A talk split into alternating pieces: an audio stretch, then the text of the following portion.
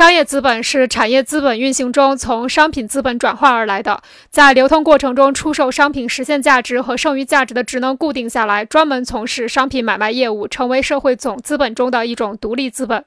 商品经营资本的规定性，商品资本的独立化形态。商品资本家首先是货币资本的所有者，在资本主义发展初期，产业资本家本身既从事商品生产活动，又从事商品销售活动。随着资本主义生产的发展，市场规模不断扩大，产业资本家为了集中资金从事生产活动，并节约流通资本的数量，便要求由专门从事商品销售业务的商业资本家为其推销商品服务。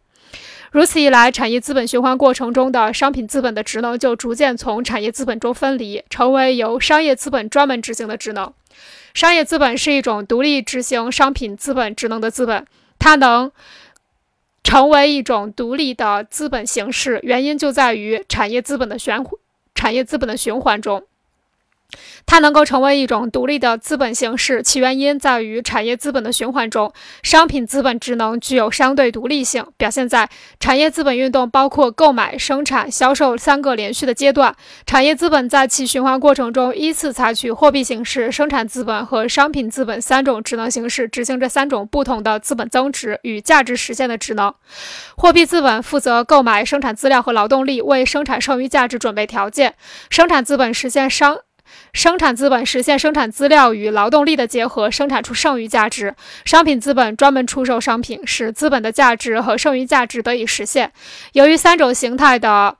资本独立执行不同的职能，各自形成了产业资本循环的一个阶段，这就使不同资本家有了不同的。分工，从而分别承担着不同资本职能。由于商品资本的职能与生产资本和货币资本的职能原本就不同，这就为商业资本的产生创造了条件。因此，产业资本家的资本中必须有一部分执行商品资本的职能。无论是单个资本还是社会资本，在他们的运动中，总有一部分资本不断地在商品资本形式上作为流通资本处在市场上，以及商品资本到货币资本形态变化的过程中。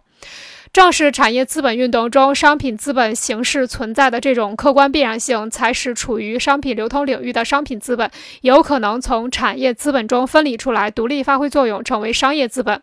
社会分工的发展与市场规模的扩大，又为商品资本的独立化提供条件。产业资本派生出商业资本，不仅有可能，而且有必要。在资本主义发展初期，由于生产规模和市场范围较小，产业资本通常是一生二任，自产自销。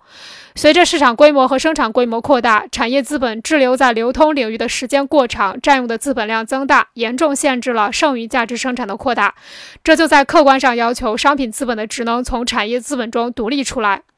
随着资本主义生产的发展，商品数量和品种的增加，流通业务的专门化和复杂化，要产业资本自行完成销售活动这一职能是不经济也是不可能的。这需要一定的专门人才来从事。如果产业资本家仍坚持自产自销，就无疑会增大商业开支，减少生产领域中的资本投入，降低利润率。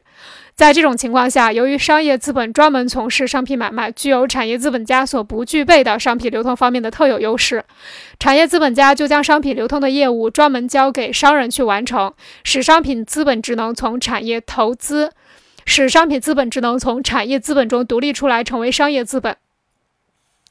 使商品资本只能从产业资本中独立出来，成为商业资本，并且一部分资本家积累了一定量的资本，愿意经营商业活动，通过商品的买卖来获利。可见，商业资本就是从产业资本中分离出来，独立发挥作用的商品资本，是商品资本独立化的形态。